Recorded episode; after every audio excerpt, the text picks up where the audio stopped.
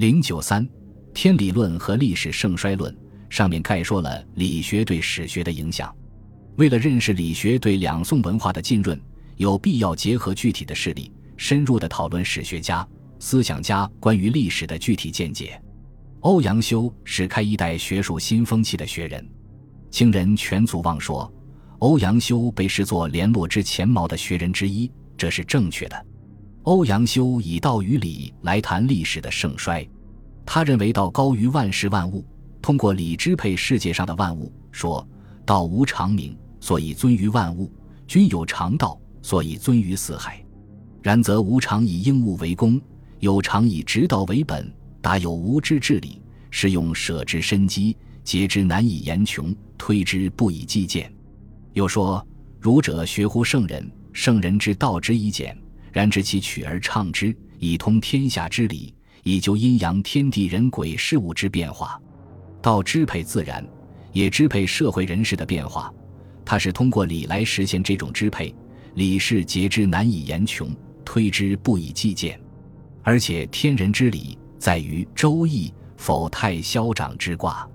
他又说，因为有变化，世界上的事物才得以存在。各种事物，包括自然的、社会的变化的形态不尽相同，但变化是绝对的。圣人深知这一点，上消息盈虚而至进退存亡，故曰圣人久于其道而化成。但变化是不是进化的呢？欧阳修没有回答。也应该指出，欧阳修没有能建构其理学的体系，他对理的论述缺少系统。对于其他范畴如气、性、命等，也没有做进一步的讨论。欧阳修曾谈到气，说：“人禀天地气，乃物中最灵。性虽有五常，不学无由名。至于理与气、性之间的关系。”也没有说明，凡此都表现出欧阳修的理学思想的不成熟性，因此他也只能归于联络之前毛中。欧阳修认为，支配社会兴衰治乱的是人理，所谓的人理是封建的纲常伦理。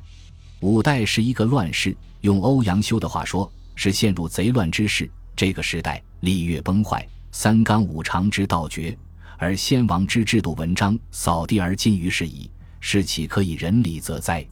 纲常伦理道德沦丧，国家也就要衰亡。他说：“认为维持纲常伦理道德为一个社会兴盛的关键，这不是什么新见解。”欧阳修的贡献在于他以理的概念来概括纲常伦理，认为社会的兴衰治乱为理所支配。一个社会的纲常伦理的变化，造成历史变化的大事。他说。历史盛衰之理的内涵是纲常道德，影响历史兴衰之理的变化又是什么呢？欧阳修的看法具有两面性的特点：一面是认为人是在历史兴衰之理的变化中起作用，这也是他的历史思想的侧重点。他说：“盛衰之理，虽曰天命，岂非人事哉？”后唐的大理寺少卿康成提出关于魏国应有五部足具、六身可畏的观点。欧阳修很赞成他的意见。所谓五不足惧，也就是三臣施行不足惧，天象变见不足惧，小人讹言不足惧，山崩川竭不足惧，水旱虫蝗不足惧。六身可谓是：贤士藏匿深可畏，四民迁业深可畏，上下相训深可畏，廉耻道消深可畏，毁誉乱真深可畏，直言不闻深可畏。这是把盛衰之理的众人事思想具体化了。概括而言，魏国者对天象灾变不足惧，深可惧者是人事上的失误。欧阳修说：“然诚之言，岂止一时之病？凡为国者，可不戒灾。”新唐书的五行之一对天人感应说的灾异之学进行批判，说：“至为灾异之学者不然，莫不只是以为应，及其难合。”则旁引曲曲而迁就其说，盖自汉儒董仲舒、刘向与其子心之徒，皆以《春秋》洪范为学，而是圣人之本意，知其不通也。父子之言自相立，可胜叹哉！《春秋》记载意为的是浅告人君，在一说并无根据，其应验有何有不合，所以真正的学者对此无所用心。而后世说灾异的人为曲说以望天意，欧阳修在这里否定天意支配社会治乱的观点，但另一面，欧阳修给天命观保留地盘，这就是两存说，既不绝于天人，也不以天参人，两者可长存而不究。欧阳修的理学思想虽没有形成体系，但是理学对史学的影响，在欧阳修的史学上已经看出端倪。欧阳修，字永叔，吉州永丰人。生于宋真宗景德四年，卒于宋神宗熙宁五年，享年六十六岁。二十四岁中进士，任过馆阁校勘等。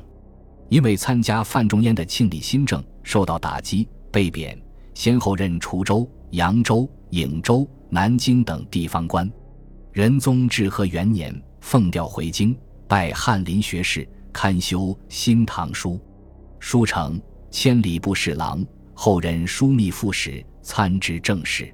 神宗即位，欧阳修受诬告被贬，先后任亳州、青州、蔡州等知州。熙宁四年，以官文殿学士、太子少师致仕，退居颍州。次年卒。他一生遭遇坎坷，但不曾挫伤他的志向。他的政治活动与治史、提倡古文革新运动结合在一起。他中进士后不久。即着手修五代史，贬官夷陵期间，条件相当困难，他也没有终止修史的事业。新五代史从开始收集材料到成书，前后历二十余年。新唐书编修期间，也是他政治上最活跃的时期。任刊修官，先生在翰林八年，知无不言。欧阳修的文章、学问、人品为世人敬仰，成为一代宗师。在他的周围有梅尧臣、尹洙这样一批学人，叠相师友，交游唱和。政治上主张革新，文学、史学上开一代新风。在两宋的史学史上，论历史兴衰的重要史著是司马光的《资治通鉴》。司马光，字君实，陕州夏县涑水乡人，生于宋真宗天禧三年，卒于宋哲宗元佑元年，年六十八岁。司马光于仁宗宝元初中进士，父母相继去世后，司马光服丧五年。这期间，他庇护读书，著《十哲论》《四号论》《贾生论》《鸡权论》《才德论》《廉颇论》《公君史论》《河间献王赞》等集史评十八篇，其中许多内容成为后来《资治通鉴》陈光约的内容。所以在事实上，司马光的修史工作已经开始。英宗治平元年至四年期间，司马光始作《历年图》五卷，史书为上启战国、下启五代的大事年表。治平元年进，又作《通志》八卷，启周威烈王，弃秦二十三年，其内容成为以后《通鉴》的前八卷的内容。治平三年，司马光由谏官改龙图革职学士兼侍讲。夏四月。应宗命司马光设居于崇文院，自行选择协修人员，编辑历代君臣事迹。治平四年，神宗即位。三月，司马光除翰林学士。十月，历代君臣事迹书成，因其书见于往事，有资于之道，赐名《资治通鉴》。神宗亲制序。司马光反对王安石变法，与王安石不和，据西京洛阳。自是绝口不论事，专修通鉴。神宗元丰七年书成，加资正殿学士。次年，哲宗即位，司马光为尚书左仆射兼门下侍郎，废新法，为相八个月去世。这短短几个月的政治生涯，他全力以赴的是废新法，实在不光彩。但毕竟他在助手的协助下，完成了《资治通鉴》这部伟大的史学巨著。在中国史学史上留下了他的光辉一章，《资治通鉴》二百九十四卷，继续了上自周威烈王二十三年到后周世宗显德六年的一阴三百六十二年的历史。这部书突出的是历史盛衰总结的意识。司马光说，他修《通鉴》的动机是美换迁，故以来文字繁多，自布衣之事读之不便，况于人主日有万机，何暇周览？臣常不自愧，与山薛冗长，举措机要，专取观国家兴衰，系生民休戚，善可为法，恶可为戒者为编年一书。相对的说，司马光虽然可与周敦颐、张载、二程及邵雍并称为北宋六子，但其理学思想有很多不足。用宋元学案的评价是未为纯粹。司马光更多的是从历史变化的事实中讨论历史盛衰经验教训。司马光强调封建统治者人均在历史兴衰中的作用。他认为人均的素质、才能、品质直接影响历史的兴衰，所以人均特别要修心。修心的内容是三冒号一曰仁，二曰明，三曰武。三者兼备，则国志强；缺一焉，则衰。缺二焉，则危；三者无一焉，则亡。自生民以来，未知或改也。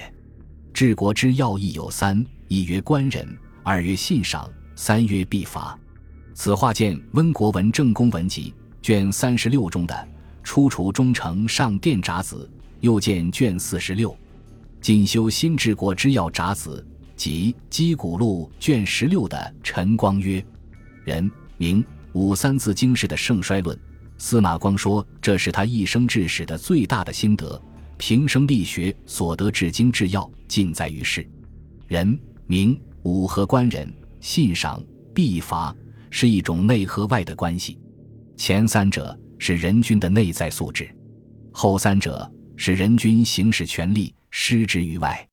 司马光说：“夫治乱安危存亡之本源，皆在人君之心。人。”民武所出于内者也，用人赏功罚罪所施于外者也。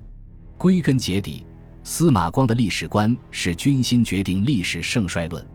李是人君人民武的体现，又是用人赏功罚罪的依据。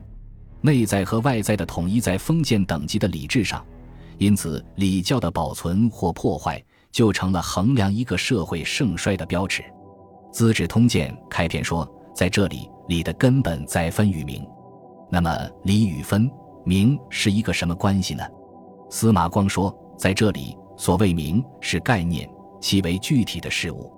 以具体的事物，如君与各级官员的物质待遇、俸禄、爵位、名号相应的服饰、车马、仪仗、乐舞等，以这种种差别显示出等级来，这就是分。所以，司马光说：‘非气不显。’”他以为用了这种办法，然后上下灿然有伦，此理之大经，这又是说理是根本。但下面又说，名气既亡，则礼安的独在哉？事实是，名气是由于等级礼制的破坏，才会错乱亡失。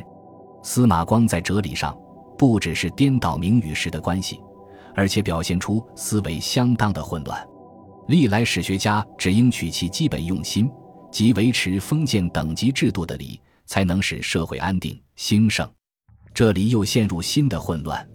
在封建专制统治下，维持了等级制度，社会才能兴盛；社会动荡，等级制度也就不能维持。而要国家兴盛，就要维持等级制度。这样议论是同意与反复。司马光等于什么也没有说。他的历史盛衰论，除了其中的众人士的思想外，是相当贫乏的。司马光在《通鉴》中发了两百多条陈光曰：“如果把它们集中起来，实在看不出有什么新意，多数是前人已谈过的老调。”《通鉴》的主要价值在史，以史实留给人的思考，而不在论。